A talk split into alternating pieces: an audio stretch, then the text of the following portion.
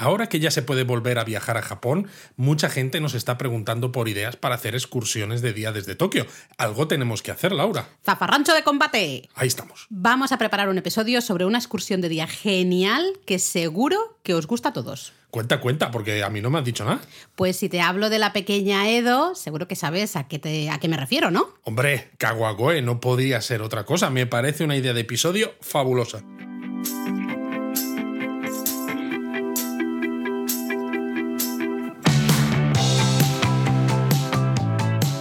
Bienvenidos a Japón a Fondo, El podcast sobre Japón de la mano de japonismo. patrocinado por Lexus. Experience Amazing.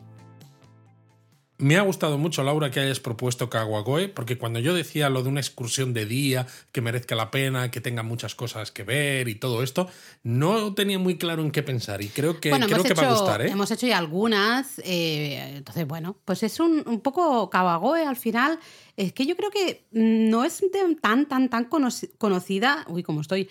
No es tan conocida entre quizá los hispanohablantes y creo que merece mucho la pena. Es una Exacto. pequeña localidad, tiene un, un centro histórico súper cuco, muy, muy bonita y encima está a media hora en tren de Tokio.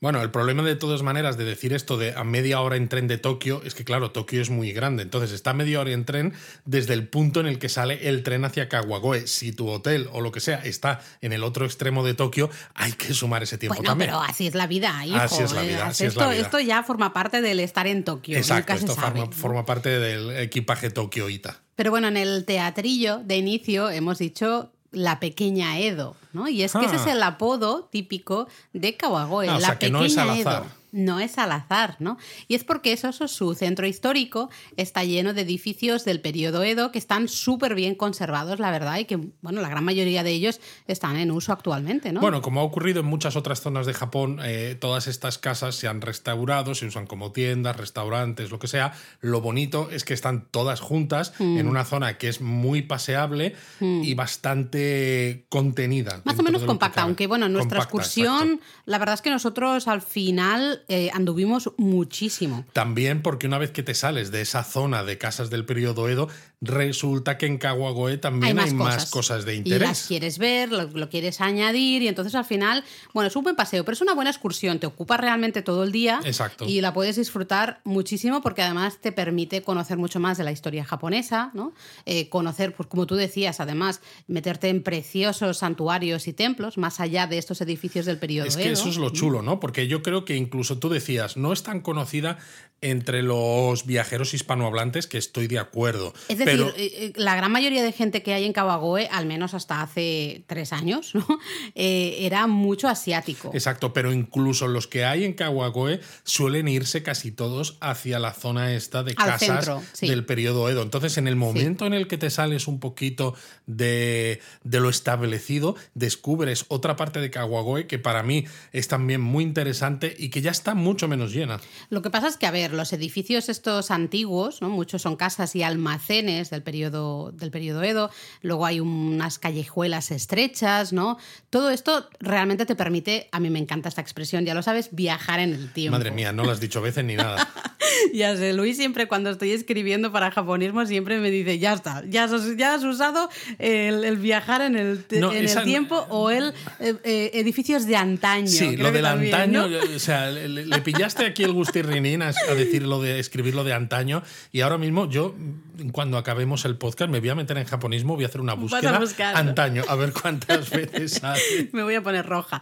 Eh, pero es que la verdad es que pasear por especialmente ese centro ¿no? de la ciudad que está tan bien conservado te permite básicamente ver, sentir cómo era un poco el Japón Tokugawa, ¿no? el Japón del periodo Edo. Totalmente, pero claro, no solo el periodo Edo, porque es que en Kawagoe también hay edificios muy bonitos del periodo Meiji, que es uno de nuestros favori- favoritos y que muestran además cómo Japón se modernizó y se abrió al mundo tras siglos de cerrazón. Eh, además, Kawagoe era una ciudad importante porque desde aquí se distribuían muchas mercancías que se necesitaban en la antigua Edo, que hoy es Tokio, y por eso fue una, una ciudad de importancia comercial y estratégica que tuvo una relación muy estrecha con Edo. Y por eso, esa fue la razón por la que el shogun tuvo a varios de sus hombres más leales en el castillo de Kawagoe. El castillo de Kawagoe que también os vamos a proponer para visitar. Exacto. Aunque tampoco os emocionéis eh, cuando hablamos de castillo no de Kawagoe. No es un castillo, no tiene su tenshu, ¿no? Su torre no, principal. que no queda nada, ¿no? Una claro ruina que no, claro. No, sí, hombre, vimos un poquito porque queda parte del palacio. Ah, vale, eso era parte del castillo también. Sí, sí, sí. Entonces, bueno, hay mucho que ver y hacer en, en Kawagoe. Y a lo mejor algunos de vosotros, a lo mejor habéis estado ya en Kawagoe. Pero pues a, lo mejor, no lo habéis visto todo. Exactamente, a lo mejor sorprendemos con, con ahí alguna cosilla. Nosotros hicimos un recorrido más o menos a pie, circular, más o menos iba a decir, ¿no? Circular a pie. Eh, salimos de la estación de Kawagoe y volvimos andando a la estación de Kawagoe. y así no te gastas en autobuses. Bueno, bueno, quieras o no, pues mira, sí. De todas maneras, se puede adaptar, claro, porque hay más estaciones en Kawagoe de tren, ¿no? Tienes la estación de Hon Kawagoe o Kawagoe-shi. Entonces están todas muy cerca entre sí, así que las podéis eh, utilizar como estación de... inicio o de final en función de cuánto queráis andar o no. Nosotros sí que es verdad que eh, llegamos y salimos por la misma estación. Sí, eh, hicimos eso, lo que os decía. Al final fueron unos 8 kilómetros que dices, bueno, tampoco es tantísimo. No es tantísimo, pero cuando llevas el tute de ya un viaje largo. Que además en nuestro caso fue en verano, que hace calor. Era verano, todo llevábamos rollo. mochilas con equipo fotográfico. Es decir, tened en cuenta también lo cargados o no, lo cargados, que vais o no al, eh, cuando vayáis a, a, a o a cualquier otra excursión y el momento del año en el que estáis también para decidir eso, cuánto queréis hacer de Pero la excursión. se puede hacer perfectamente. Nosotros además íbamos con Eric, es decir, lo anduvimos todos. Eh, hay tiempo para tomar un dulcecito porque hay varias pastelerías tradicionales. También, claro, nosotros hicimos comida allí. Exacto, luego hay tiendas de kimonos, tiendas de artesanías, hasta puedes hacer, hay sitios para hacer una cata de saque, me refiero, hay tiempo para todo. En esos ocho kilómetros no es en plan eh, senderismo por la montaña, ¿no? De tun, tun, tun, tun, tun sin parar, sino que realmente eh, te permite ¿no? realmente ver y disfrutar muchísimo de Kawagoe. Así que bueno, yo creo que podríamos empezar con este itinerario. Sí, yo creo que podríamos hablar ¿no? de sitios que sean interesantes en tres grandes zonas. Vale. ¿No? Porque tienes, por ejemplo, los alrededores de la estación o la zona sur de Kawagoe y demás Luego tienes eh, la zona central de Kawagoe, que es donde están los almacenes y estas casas tradicionales y muchas estas cosas que tú has dicho. Kurazukuri no Machinami se, llama. Te pasa la boca. lo vais a ver así en todos los mapas, Exacto, ¿no? Kurazukuri no Machinami. Eso es. Y luego está la antigua zona, eh, la zona del antiguo castillo de Kawagoe, perdón, ¿no? Que donde además hay muchos otros lugares de interés, pero que ya están un poquito más retirados de lo que se suele ver y recomendar en la mayoría de sitios. Pero claro, nosotros en japonismo nos gusta recomendar absolutamente lo típico y lo menos típico. Y lo menos típico, todo al final para hacer una excursión completa, para disfrutar de, de Kawagoe de una manera completa. Y sobre todo que cada uno de los que nos escucha, cada uno de los japonistas, haga una excursión que sea muy personal. Eso es, eso es. Nosotros eh, llegamos a la estación de Hon Kawagoe, yo creo que la gran mayoría de gente probablemente vais a llegar ahí. Y... Sí, porque esta conecta desde Shinjuku y es uno de... ¿Y qué Bukuro no era? Ah, no, Perdona, eh, y que Bukuro era, eh, llegaban a, Kawagoe o Kawagoe-shi. Exacto. Pues es que hay varias maneras de llegar a Kawagoe. es con Tobu. Eso es. Desde Shinjuku es con Seibu. Ambas son líneas de trenes que no están eh, incluidas en el JR Pass porque son de otras empresas que no son eh, el grupo Japan Rail. Es que me estaba haciendo ahora aquí un, pequeño lío porque es eso, hay varias maneras de llegar a Kawagoe. Si nos da tiempo luego lo repasamos, si no ya sabéis que... al final lo repasamos. Sí, si no ya sabéis que tenéis los mapas y todo en la web, en japonismo.com, siempre tenéis todos los mapas que podéis usar fácilmente durante vuestro viaje justamente para ver cómo llegar, de un, cómo moverse. Aunque estáis preparando el viaje a Japón con Japón a fondo y con japonesamente y nos encanta, claro. hay veces que, bueno, pues un buscador, por ejemplo, te funciona mucho mejor en nuestra web, japonismo.com, porque puedes buscar exactamente lo que quieres, mientras que a veces buscar dentro del podcast dices, sé que fue más o menos al principio que lo hablaron hacia el final. O sea, que echad un vistazo si tenéis alguna duda más específica al artículo que tenemos en japonismo.com sobre Kawago. De todas maneras, bueno, todas las estaciones, como hemos dicho antes, están relativamente cerca las unas de las otras, ¿no? Y justamente por aquí, muy cerquita, ya empezamos a encontrar eh, pues unas primeras calles comerciales, se han aglutinado todas bajo el nombre de Crea Mall, ¿no? Creo que era. Eh, y están eso llenas de negocios, de tiendas, un poco pues que se han unido bajo ese nombre para obtener más visitantes, ¿no? Tener más ventas. Es la típica calle comercial japonesa. Sí, lo que pasa que en este caso sorprende porque es una calle comercial pero seguro que conocéis, porque además lo mencionamos en los episodios sobre curiosidades. Y en nuestro segundo libro, Japón en imágenes. Exacto, Shotengai pero claro, eh, Shotengai son cubiertas y esta no está cubierta, pero es una calle comercial. Es una típica calle comercial y aquí recomendamos parar en un complejo muy interesante que se llama Koedo Kurari, que es un conjunto de tres bodegas que se encuentran en los edificios de una antigua bodega de 1875. Y lo bueno es que aquí se puede comprar saque de más de 30 bodegas diferentes de la mm. prefectura de Saitama, que es la prefectura donde está Kawagoe, o podéis disfrutar de la cata de saques que mencionábamos antes. Entonces es una maravilla para empezar el día. Sí, porque además para empezar el día sí, a base de saques a lo mejor no tanto, ¿no? Pero bueno, en fin. Estás con el onigiri y el saque, bueno, ¿no? Bueno, pues es una manera. ¿eh? Lo cambia, cambias el saque por el cafetito del combini, pues oye, pues Y listo. Bueno, lo, interesante o lo divertido es que aquí había máquinas, si no recuerdo mal, si no lo han cambiado, había máquinas de degustación, ¿no? Entonces tú decidías, escogías qué saque querías probar y metías un token, ¿no? Te tenías que comprar ahí en la tienda un token en la máquina y pues casi como si fuera una máquina de café, justo lo que decíamos del desayuno, pues ahí recibías tu, saque. Entonces está muy chulo visitar todo el complejito, es, pequeñito, pero ver los edificios, estos. Claro, son edificios justo, ¿no? De comienzos, bueno, finales periodo Edo, comienzos periodo Meiji, fantástico. Y si os encaja hacer esa, esa cata de saques, pues genial.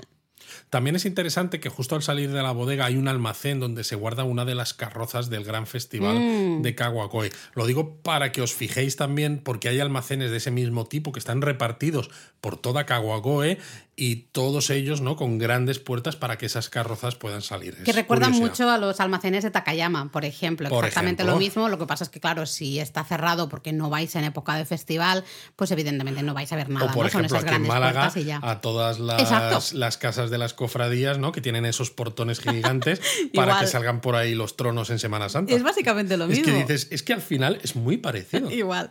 Bueno, si lo del saque os parece demasiado heavy para empezar, si vais así muy tempranito y dices yo ahora mismo una cata de saques no puedo, lo dejo para más tarde, sí que podéis parar ahí muy cerquita hay una confitería tradicional, una pastelería tradicional eh, que tienen un montón, especialmente un anmitsu bastante popular oh, en Kawagoe. El anmitsu es un dulce tradicional, hablamos de él en nuestro primer libro, de hecho creo. Claro. Eh, así que bueno, le podéis echar un vistazo. Te veo hoy haciendo mucha promoción de nuestro primer libro, nuestro segundo libro. O sea que yo os recomendaría a todos los que nos escucháis que, vale, el episodio está muy interesante, pero aguantéis hasta japonismo mini por si acaso. Por si acaso, porque a lo mejor hay alguna sorpresita. O no tan sorpresita, pero Exacto, no tan sorpresita. Bueno, id paseando por esta calle, vais a ver un montón de edificios interesantes, varios ya edificios tradicionales. Hay un pequeño teatro, ¿no? El teatro Koedosa, por ejemplo, teatro de Kabuki. Luego hay una tienda también, así como muy tradicional, Come llamada ya, que es una tienda que vendía, ¿no? Específicamente arroz. Ahora también vende varias, eh, ¿cómo se llama esto? Grano, digamos, ¿no? Harinas, alubias, frijoles, cosas de eso. Entonces, bueno, es una calle muy bonita para, en la que empezar esta visita a Kawagoe, para ir entonándonos, ¿no? Si nos hemos tomado el saque, pues más todavía. nos vamos entonando para justamente disfrutar de ese día en Kawagoe. Y según vais caminando, pues os vais a encontrar algunos santuarios. Hay uno curioso, que es pequeñito, que es un santuario llamado Shushe Inari. Shuse. Shuse Inari. Eso es. Que, como su propio nombre indica, sobre todo la segunda parte, ¿no? Lo de Inari, pues está conectado con el gran santuario de Fushimi Inari de Kioto y tiene muchas esculturas de zorros pero además, sobre todo, hay un santuario que es más interesante todavía, yo creo, que es el santuario Kawagoe Kumano. Exacto, un, santuario kumano, es decir, un, santuario que está conectado con justamente el gran santuario de eh, Hongu, en la zona de Kumano Kodo, el camino de, de, Kumano. Es un santuario espectacular, tiene un montón de recovecos diferentes. De hecho, por ejemplo, recuerdo uno que a mí me gustó mucho, que podías, hay una zona en la que puedes lavar tu dinero para justamente conseguir fortuna para, que, se multiplique, digamos, ese dinero. Luego hay otra, otro lugar en el que te pueden leer las líneas de la mano. Esto les encanta a los japoneses y se ve como parte de eso, de, de, la creencia de santuarios, ¿no? Es bastante habitual hasta en festivales, en, en, días de, de, las festividades de los santuarios, encontrarte a esto, a personas que están ahí leyendo las manos, ¿no? No sé, hay un juego también, ¿te acuerdas de lanzar unas anillas y luego el camino de acceso? Sí. Había, ¿te acuerdas? Te podías quitar los zapatos. Exacto. Y ir descalzo, ibas caminando descalzo si podías. Pero además hay que hacer como una especie de, de ocho, ¿no? Sí, eso era el otro lado, porque es la, el tema de que te, te, em, te acercas a uno de los salones principales y tienes que hacer justamente la purificación esta, unos movimientos específicos que no puedes ir directo, no puedes ir recto, sino que tienes que hacer, como tú decías, Luis, un 8, ¿no? Pero yo recuerdo el camino de acceso... Un infinito, más bien. sí, al santuario, que era un camino de piedras que se supone que, que, activan, ¿no? Si vas descalzo, te activan diferentes puntos de acupresión, ¿no? Qué interesante. Eh, que es hiper doloroso, también os lo tengo que decir. O sea, mm, tenemos fotos de gente con unas caras de au, au, au, que no podían. ¿no? Entonces, bueno, tenemos un post específico de este santuario en la web.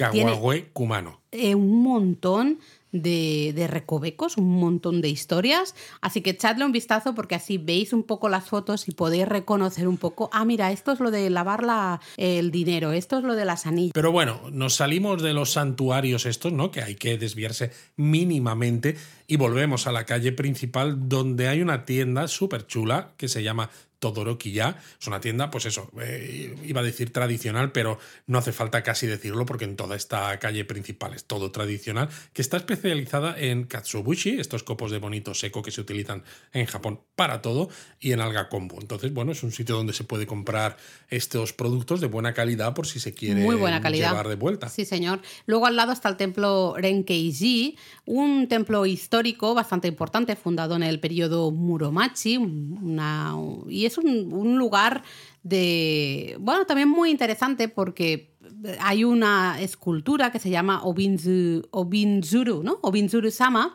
que es una estatua de madera de color rojo, ¿no? entonces los fieles tocan la estatua más o menos ahí donde los, les duele, ¿no? Esto es bastante típico en Japón, se hace en muchos casos. Pero le puedes tocar la cabeza también. Claro, y entonces si le tocas la cabeza a Obinzuru-sama... Que no es porque te duela. No, te va a hacer más inteligente. Así que ya sabéis, si vais a este templo... Tú le tocaste la cabeza. La yo le toqué la cabeza y creo que ha funcionado al revés. Me ha hecho eh, menos inteligente o no sé qué ha pasado. Ha pasado algo. ¿no? puedes decir esto, Laura, porque se supone que iba a hacer yo aquí el guiño. o sea, ya si te lo dices tú, no tiene ninguna gracia. Ya te empiezo a conocer, te lo he quitado. El templo, este Renkeiji, es uno de los templos que forman parte de la ruta de una peregrinación de los Shichifukujin, los siete dioses de la buena fortuna. Así que bueno, si hacéis esta peregrinación, que es muy popular hacerla, por ejemplo, en Año Nuevo, muy típico hacer estas peregrinaciones de los Shichifukujin en los primeros días del año, pues vais a visitar sí o sí este templo, el Renkeiji.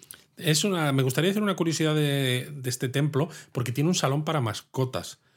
Ay, no me acordaba yo de eso. Tiene un salón para mascotas porque ahí se guardan, ¿no? Pues eso, las cenizas de las mascotas de los habitantes de Kawagoe, pues que tienen mucha pena y es un lugar precioso pues para Tiene mucha pena, te ha quedado un poco raro eso. Bueno, se te muere ¿eh? una mascota, no, te da pero mucha es bonito. Eso me gusta, cuando hay esos salones, porque suele haber también, claro, pequeñas fotografías de los animalitos y mensajitos, ¿no? De cariño de, eh, de los uh, de sus familias, lo de propietarios no me gusta, ¿no? De sus, de sus humanos. Eh, queda. Ostras, pues no me, no me acordaba. De sus humanos. Ahora te ha quedado como si fueras una alienígena que Pero viniera. Es, que es lo que a se dice. Los, humanos. Cuando se habla de los peludos y los humanos, ¿no? Y que los peludetes, los gatos, los perros, los conejitos, todas estas cosas. ¿Y si tienes siempre hablan de los humanos. De esos egipcios que no tiene nada de pelo, ¿qué? Bueno, Entonces no es un peludete. De verdad, no se puede. Con, no, no puedo. Mira, yo apago, no voy a hablar más. ok. Bueno, entonces nos vamos ya. Esto, digamos, hasta esta parte ha sido la zona de la estación y relativamente cerca, Sí. porque se llega en una cantidad de tiempo razonable. Pero nos metemos ya de bruces, porque lo bueno es eso, es que es todo a continuación, en esa, esa parte de Kawagoe, que es el distrito de los almacenes, lo que tú has llamado antes Kurasukuri, ¿no? Machinami. Machinami, eso es. ¿ah? Eh, bueno, distrito de los almacenes, tal cual. Mm, Eso es lo que significa Kurazukuri no Machinami. Eh, Kurazukuri es almacén tradicional, son esos almacenes típicos con, que tienen muros de arcilla, típicos del, del periodo Edo, y los vamos a ver a partir de aquí los vamos a ver eh, uno casi al lado del otro en esta calle principal. Sí que de todas maneras antes de meteros ahí de lleno en la calle principal, a empezar a ver todos estos edificios, bueno, todos estos antiguos almacenes, almacenes hay una calle justo en paralelo que recibe el apodo de Taisho Roman Yumedori. ¿no? Madre mía, está todo lleno de nombres, ¿eh? O sea, ya me veo aquí todos los japonistas dándole la pausa, escuchándoselo dos o tres veces, como hace Silvia y algunos otros. Básicamente, bueno, es que es una calle que, claro, le han puesto este nombre ¿por porque tiene edificios eh, de arquitectura tradicional del periodo Taisho, el que es el que va después del periodo Meiji. Eso es, es decir, que todavía son esos edificios con grandes influencias occidentales, adaptando un poco el estilo japonés, ¿no? detalles japoneses con arquitectura un poco occidental. Y es un tipo, especialmente todo el periodo Taisho para los japoneses, es un periodo como muy romántico, de ahí ese Taisho Roman.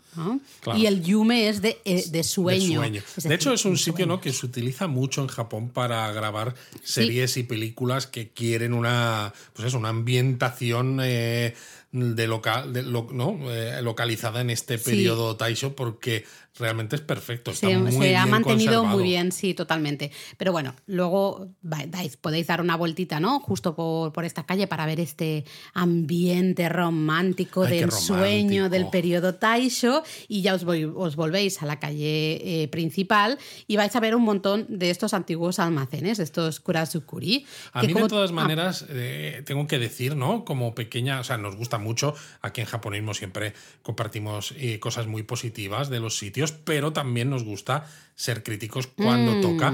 Y creo que es una pena que esta calle principal no sea peatonal, porque tiene una cantidad de tráfico que no veas. Y claro, con la cantidad de gente que se acumula, las aceras son relativamente estrechas. Y ya no es tanto porque digas, no, mira, es que quiero ponerme en, mitad de la calle para poder hacer una foto bien desde tal. No, eso me da un poco lo mismo, pues si pasan coches, pues ya eh, me apaño. Pasan coches. Claro, pero el problema está en que hay muchísimo tráfico y hay demasiada gente. Hay demasiada gente, luego hay algunos, algunas tiendas que ya te ponen un cartelito de no te quedes de pie aquí delante, porque claro, es como que bueno, es, que, no dejas pasar, claro. claro. y tapas el, al final el acceso. Con, aceras más anchas, pues bueno, podría haber gente parada, ¿no? Pues admirando esa arquitectura mientras el resto de la gente sigue pudiendo avanzar. Estoy totalmente de acuerdo. Es una pena realmente que esa calle principal eh, no sea peatonal. Para mí debería ser peatonal pero del todo. Sí, 100%, no solo en fin de semana o tal. Para mí debería ser peatonal mm,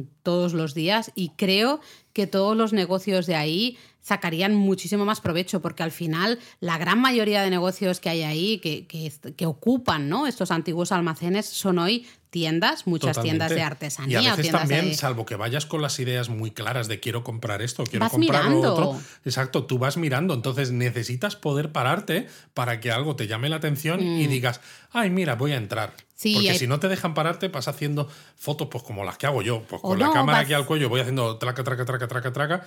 Y según caminamos. O vas rápido y tampoco. No rápido, pero me refiero, vas caminando, pero tampoco te puedes fijar mucho porque la marabunta de alguna manera como que te lleva, ¿no? Y claro, hay pastelerías, hay un montón, hay galerías de arte, hay, hay un montón de, de lugares súper interesantes. Además, es que es muy chulo poder entrar. ¿No? Tú entras en estas tiendas o en estas cafeterías, en estos restaurantes, están dentro de esos antiguos almacenes, los podemos ver por dentro. Por dentro. Entonces mola realmente mucho poder tomártelo con un poco más de calma en esa calle eh, principal. Y estoy totalmente de acuerdo que lo de los coches a mí personalmente me agobió mucho. A mí sí, a mí me agobió. Hubo un, momento que era como, mira, o sea, vámonos ya de aquí porque es muy bonito, muy chulo, pero estoy un poco harta de no poder disfrutar de este paseo por la calle eh, esta principal. Pero vamos, que al final esto es algo que hace que también se disfrute más en directo, con los ojos me refiero, más que casi en fotografías. totalmente. Porque en fotografías, a no ser, incluso llevando un gran angular, muy angular, como el que yo llevaba en la última vez en Kawagoe, eh, las fotos quedan de aquella manera porque estás muy cerca. Hmm. Y si intentas hacer fotos a las tiendas que hay en la acera de enfrente, están pasando coches todo el Mm, rato, todo- con lo cual tampoco continuamente, quedan además. igual de bien, ¿no? Entonces, eso, ten- tenedlo en cuenta que aunque queráis hacer fotos, y van las fotos van a ser chulas, van a ser recuerdos bonitos, es un sitio que creo que se disfruta mejor con la experiencia de tus propios ojos. Sí, en nuestro mapa tenéis unos cuantos lugares destacados. Exacto. Eh, pues diferentes lugares, pastelerías también,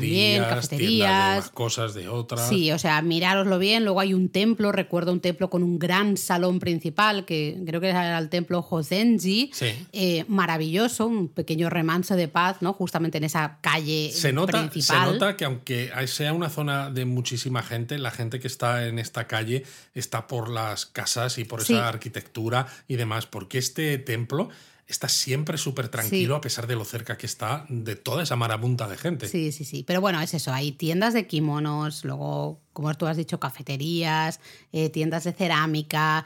Eh, hay un montón, un montón de cosas. tiendas también, pues eso, donde tienes ¿no? las cervezas estas Coedo en el escaparate, que no lo hemos mencionado antes, pero tú has mencionado la palabra Coedo en algún momento, que significa... Bueno, he dicho pequeña Edo, Claro. que en japonés es Koedo. Y justamente. existe una cervecera que hace cervezas artesanales, eh, de estas que se han puesto también un poco de moda, no solo en Japón, en todo el mundo, que se llama precisamente Koedo, escrito con C, no con la K del japonés Ko, pequeño.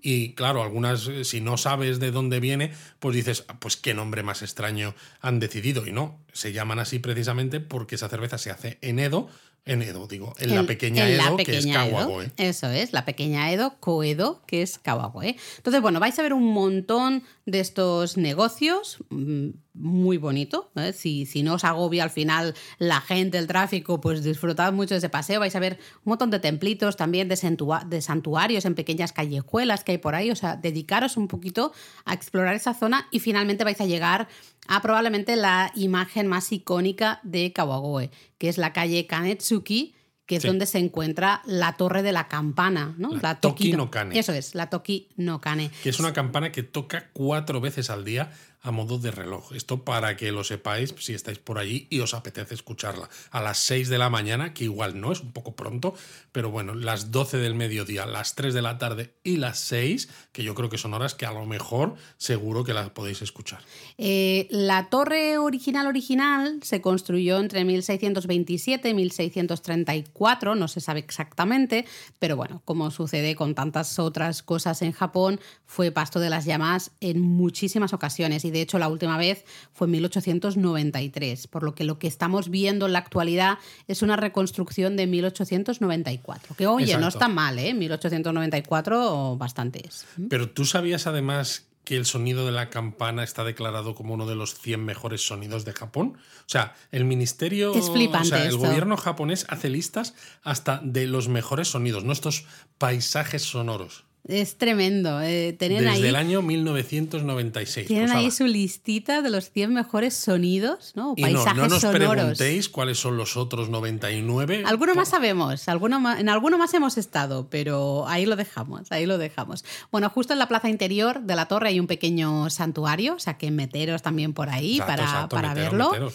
Eh, y bueno, toda la calle en sí está llena de restaurantes y cafeterías. Es muy típico tomar aquí helados de batata, son muy típicos de Kawagoe. De hecho, Exacto, nosotros nos tomamos un, exacto, un helado de, de batata o de boni- boniato eh, justo aquí, ¿no? Y enfrente, o sea, si volvemos, digamos, a la calle principal, Exactamente. eh, y seguimos, encontraremos otro de los grandes lugares destacados de Kawagoe, que sería el Callejón de los Caramelos o Casilla Yokocho. Antes de llegar a este callejón de los caramelos, hay otro callejón, ¿no? El que te lleva desde la calle principal Es verdad, es al verdad. callejón de los caramelos. Sí, señor. Que también es súper chulo, con muchas cafeterías, con tiendas donde se pueden comprar cortinas Noren, artesanía de la región, recuerdos de todo tipo. Y encima es eso, cuando lo terminas, llegas a este callejón, ¿no? Pues que es uno de los puntos más turísticos de, de.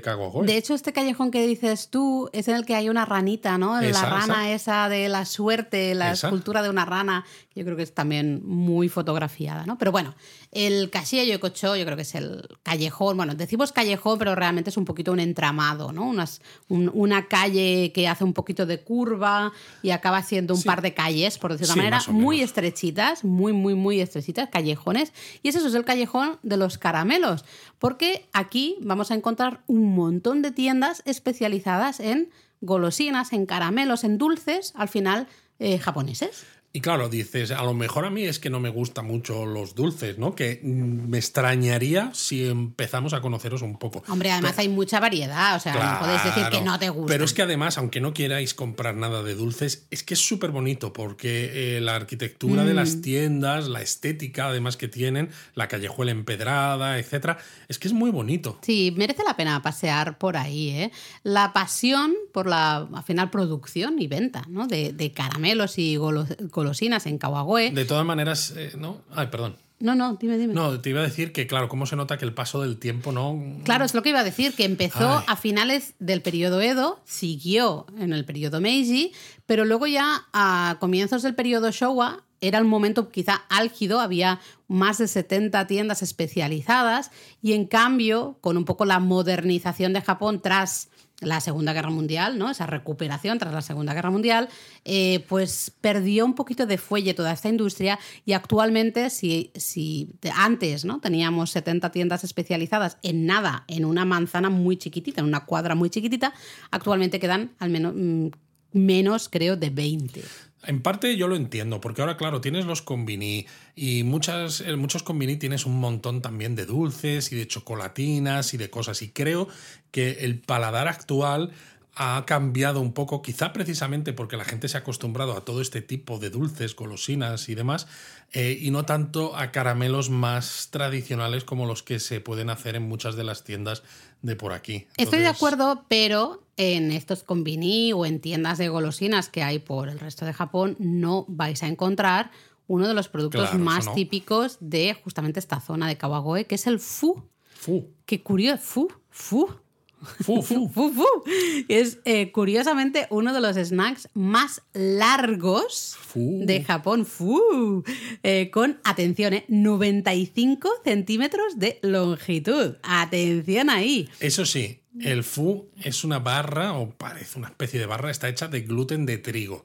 Es crujiente por fuera y esponjoso por dentro, recubierto de azúcar negro de Okinawa. Muy raro. Y se hace desde hace 200, más de 200 años. Entonces lo recomendamos, salvo que alguno seáis alérgicos al gluten, más que nada porque es el, ingrediente principal. Básicamente es súper extraño, es un, un dulce muy extraño, pero es el más popular porque es el más tradicional justamente de este, de este callejón de los caramelos de, de Y claro, una vez que has entrado en el callejón de los caramelos, ¿no? Por este camino que hemos dicho, con ese otro callejoncito, donde está la rana, el callejón y demás, sales del callejón de los caramelos por el final y desde ahí tienes muy cerquita el Museo del Festival de mm. Kawagoe que tiene, ¿no? Pues eso, eh, se dedica a contarte cosas de ese festival que tiene más de 400 años de historia, por si vais a Kawagoe en una fecha que no sea la del festival, y por lo que sea, pues os apetece saber un poco más, aprender un poco más de este festival. Merece la pena, ¿eh? El festival de Kawagoe se celebra solo por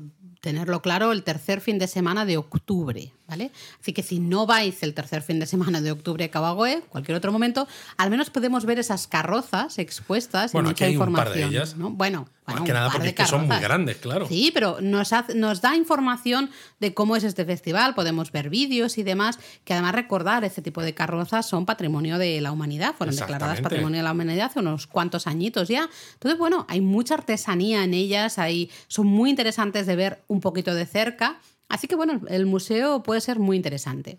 Y una vez que sales del museo, vuelves a la calle principal otra vez y allí te vais, os vais a encontrar una residencia, una casa de la familia de mercaderes Osawa, que es mm. interesante porque se construyó, Laura, en el año 1782 y, ahí es la casa más antigua de todo Kawagoe.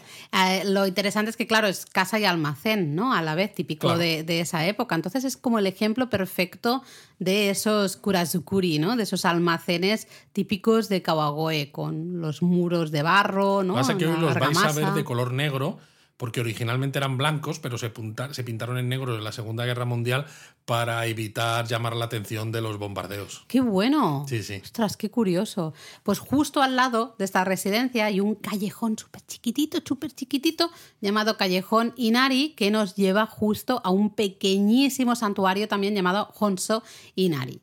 Que es conocido por su fuente de agua, que llaman Pozo Inari, de nuevo.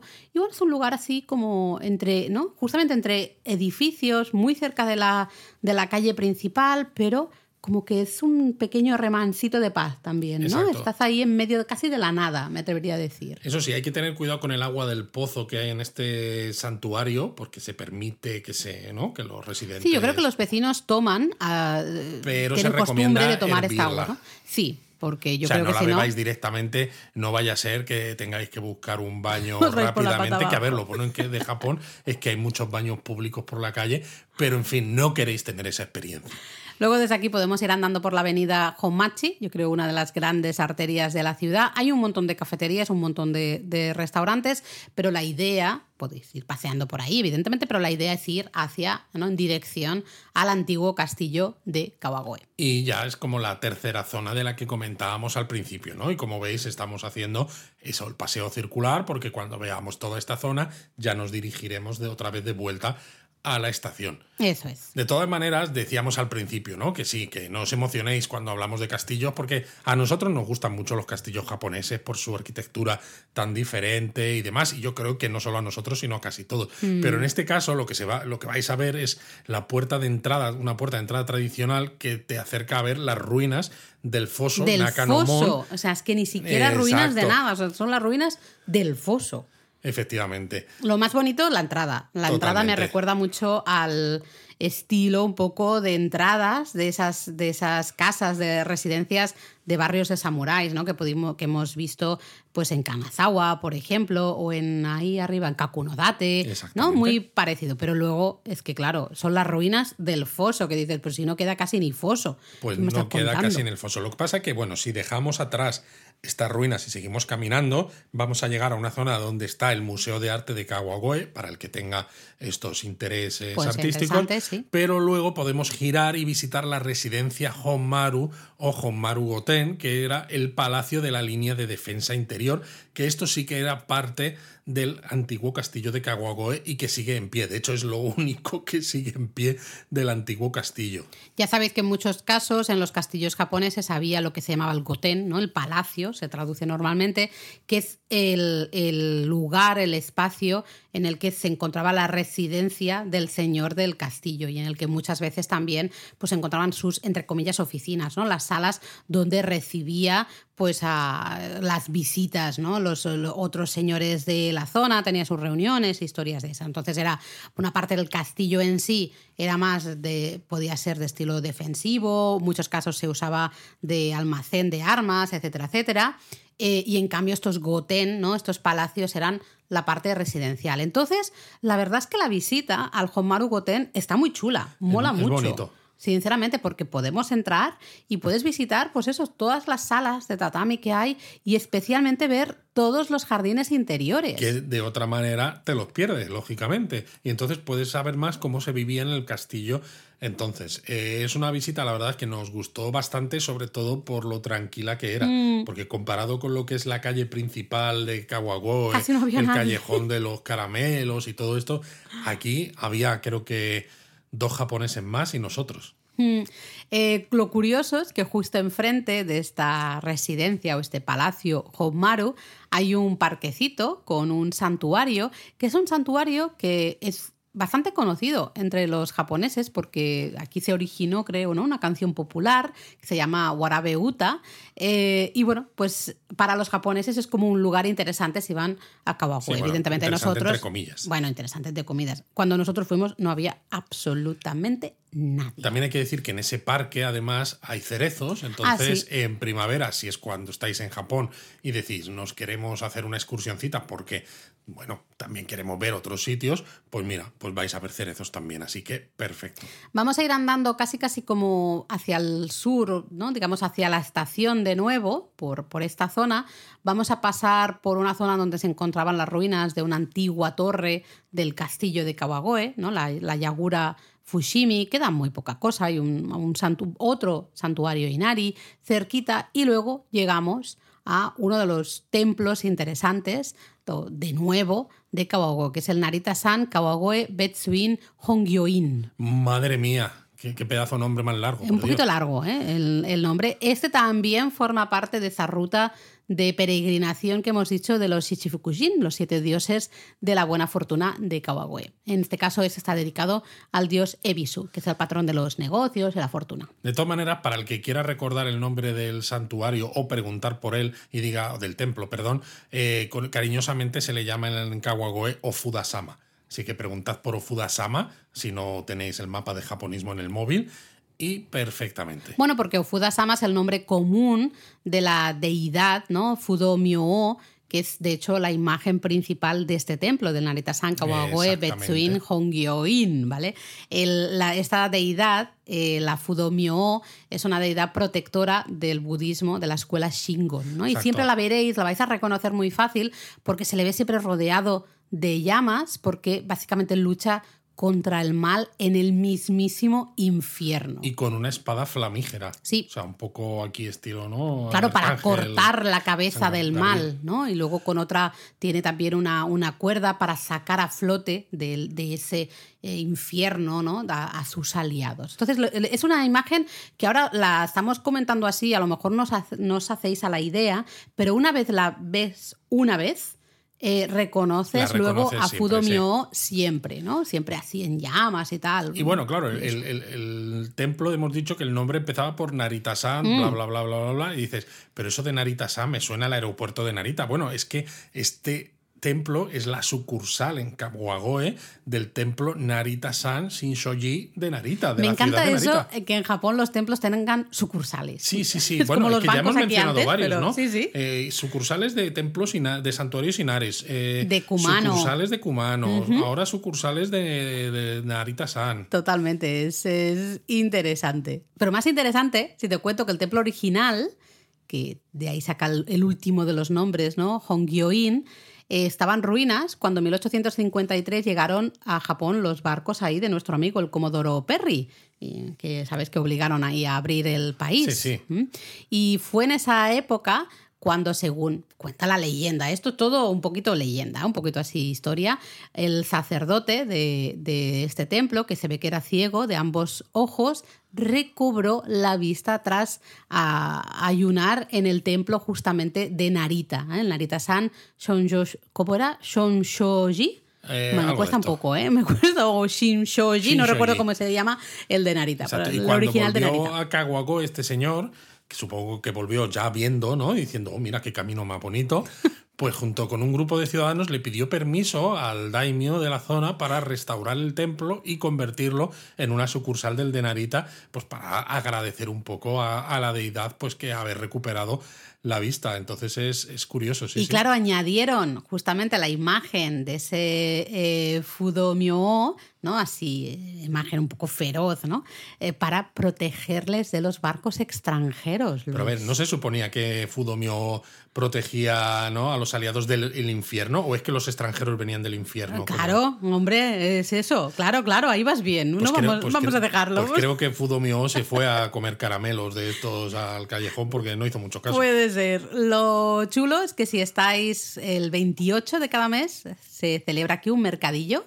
Eh, hay un montón de puestos, unos 100 puestos de antigüedades y de artesanía, pues que si os encaja en la visita, pues fantástico, porque podéis disfrutar del templo y encima de ese O sea, es que fíjate todas las cosas interesantes que hemos contado. No solo Kawagoe merece la pena en cualquier momento, sino ¿no? que hay un parque con cerezos ¿no? ideales para eso. Eh, finales de marzo, abril. Luego los días 28 de cada mes. Luego ¿no? en octubre cuando el festival. Es que, Tercer bueno, fin de semana de eh, octubre. es fabuloso, sí, fabuloso. señor, sí, señor. Bueno, desde aquí, muy cerquita, tenemos otro templo templo, el Kitain, que es otro de los templos que están que forman parte de esta ruta de los Shichifukujin, ¿no? esta ruta de peregrinación de los siete dioses de la fortuna. Pues en este caso está dedicado a Daikokuten. Eh, podéis visitarlo, evidentemente, siempre, pero si lo visitáis eso en Año Nuevo, ya sabéis Pues que podéis tener mejor. Goshuin específicos, sellos específicos. Pero además es un templo muy importante en todo el área de Tokio y alrededores, porque aquí hay muchos tesoros culturales del antiguo castillo de Edo y, y eso, eso lo, lo hace bastante especial. Sí, porque para ayudar en la construcción del templo, el shogun Tokugawa Iemitsu mandó trasladar varios edificios del antiguo castillo de Edo a Kawagoe.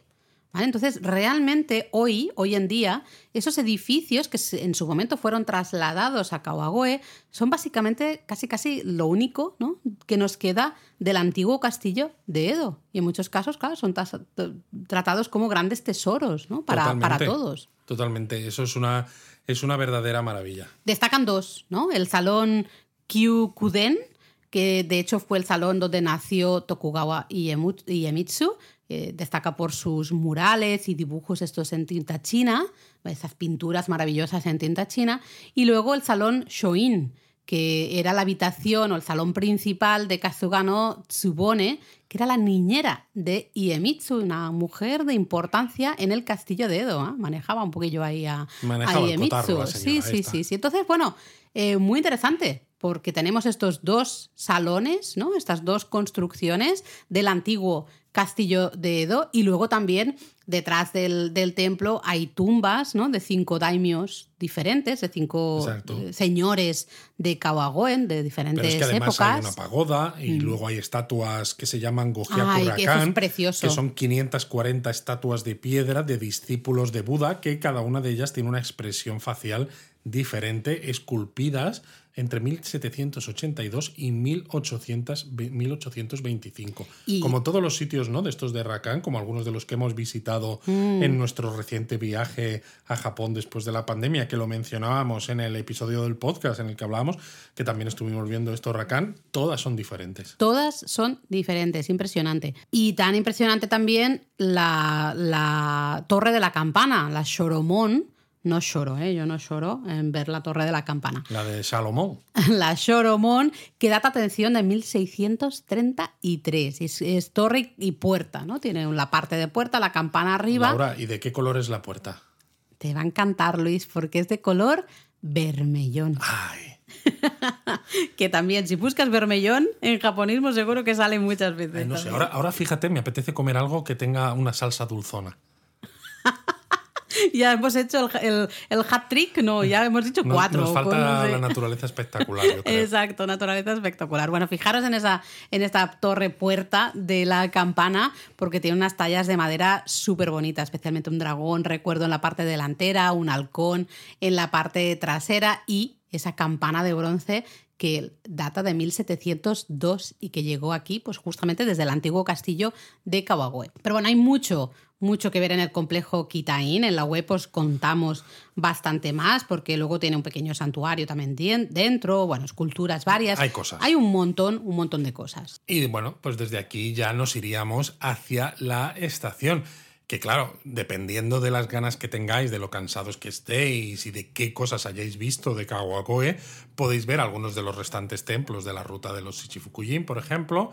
Pero bueno, si hacéis esto que ya hemos hecho, ya son 8 kilómetros, así que se puede hacer, pero tenedlo en cuenta, ¿vale? En la web, de todas maneras, también tenéis información de festivales y celebraciones. Algunos los hemos dicho aquí. Sí. El, el Gran Festival de Kawagoe, luego hemos dicho justamente esos mercadillos. eh, hemos dicho también las peregrinaciones de los eh, Shichifukujin, especialmente en, en Año Nuevo, ¿no? que son lo más interesante. Pero bueno, hay algunos, eh, algunos, algunas celebraciones más, así que echarle un vistazo. ¿Todo esto, Luis, se puede hacer andando o tenemos que tomar ah, No, no, no, algún nosotros autobús? lo hicimos andando y como digo, 8 kilómetros sin ningún problema, aunque hay dos autobuses turísticos que como no los tenemos marcados, ¿no? Donde están sus Mm. paradas en el mapa de Kawagoe que hay en la web. Está el primero, el Koedo Loop Bus, que es un autobús de recorrido circular, y luego eh, está el Koedo Kawagoe Loop Bus. Y hemos dicho al inicio que existen varias maneras de llegar a Kawagoe, porque hemos mencionado que Kawagoe tenía, de hecho, tres estaciones, ¿no? La estación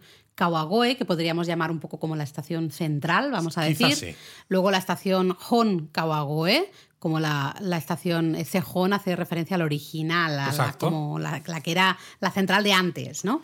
Y luego la estación Kawagoe-shi, que, Que hace la referencia a Kawagoe. ciudad de Kawagoe. Que esto, Eh, esto se da, de- se da en varias, en varias Sí. ciudades que ha- han ido creciendo y se han hecho nuevas estaciones Exacto. en otras partes de la ciudad y para distinguirlas, ¿no? Una se llama con el nombre de la ciudad y otra añaden el shi. el shi o el hon a veces también pasa, Pero yo pasa recuerdo bastante. Matsuyama, por ejemplo, ¿no? Tenías Matsuyama, Matsuyama Shi. Sí, totalmente. Em, ¿Cómo llegamos a Kawagoe? Pues en tren. Ya, pero como, como tú eres el que controlas los trenes, pues a lo mejor. A ver, ¿desde dónde? Antes ver, hemos dicho. yo me he liado. Desde porque... Ikebukuro es lo más económico. Vale. Allí eh, tenemos la línea Tobu, que nos lleva tanto a la estación de Kawagoe como a la estación de Kawagoe-shi, que son unos 31 minutos, que decíamos al principio, ¿no? Se tarda media horita. Eso sí, en tren express. Pero claro, Tobu es otra empresa diferente de JR, con lo cual aquí hay que pagar el billete porque no está incluido en el JR Pass, ¿no? Entonces Y- también hay que tener en cuenta que si vais en alguno express, eh, seguramente haya que pagar el extra de express, mientras es. que si queréis pagar un poco menos, aunque se tarde un poco más, podéis subir, por ejemplo, a un tren local, que eso sí, para en todas las estaciones, etcétera, etcétera. Y luego, desde Shinjuku, tenemos la línea Seibu Shinjuku, que esa va hasta la estación de Honkawagoe, que son unos 45 minutos en el tren Limited Express o una hora en un tren express, pero ya no limitado. Y he visto también por ahí que se puede llegar desde Shibuya. Sí, eh, si subes a la línea de metro Fukutoshin hasta la estación de Kawagoe, Kawagoe-shi, se puede.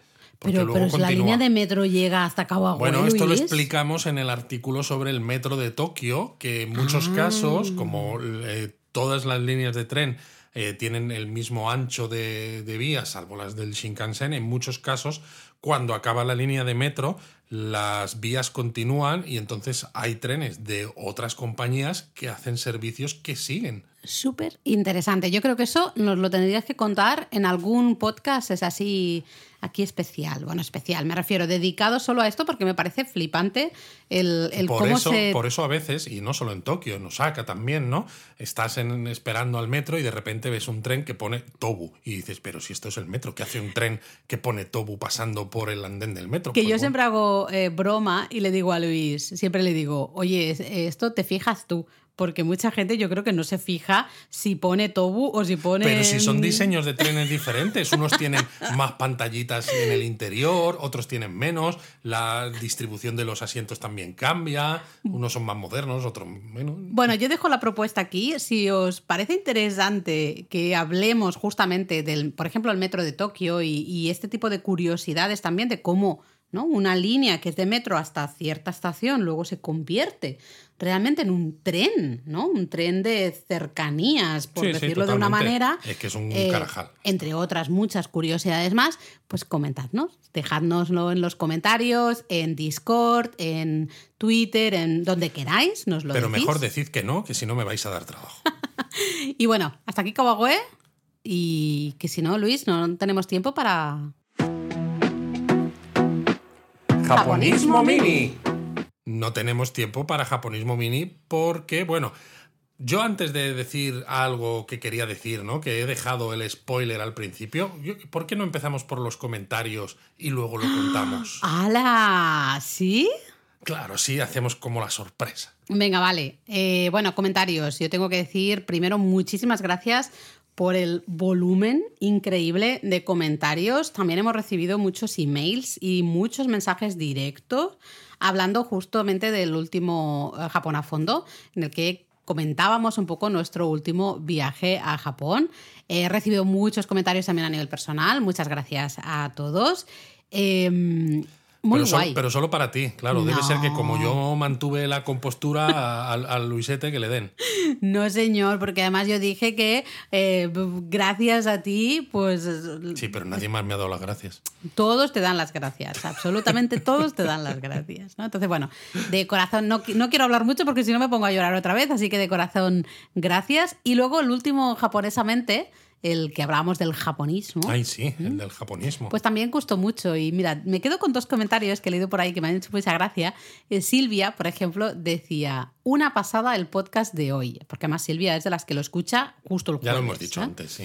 Eh, dice, no me digáis que no es necesario escucharlo más veces. Hay tanta información y tan interesante que merece la pena volver a ser escuchado. Y luego teníamos otro mensajito de Olga que decía, de verdad que es un placer oíros hablar. Hacéis que me mire las cosas con otros ojos. Es un gusto estar aprendiendo cada vez que os escucho. Muchas gracias. Oh, qué bonito. Súper bonito. Mucho, ha habido muchos comentarios también. Sobre todo ¿eh? ha habido mucho cariño y eso es algo que no imaginábamos cuando iniciamos el podcast, Mm. eh, porque iniciamos el podcast un poco, pues bueno, para hablar de Japón. Bueno, otro No, medio diferente, ¿no? Probar otro medio. Mm. Y no sospechábamos que iba a haber gente, ¿no? Pues tan agradecida, tan cariñosa. El cariño, el cariño. No sé, eso es súper bonito. Sí, sí, súper bonito. ¿Quieres hablar de la palabra? Bueno, sabéis que siempre añadimos una palabra en estos Japón a fondo y hoy la hemos mencionado cuando hablábamos del callejón de los caramelos, ¿no? Y hemos dicho yokocho. Y es una palabra que la vais a escuchar bastante. Hay varios yokocho por el mundo japonés, ¿no?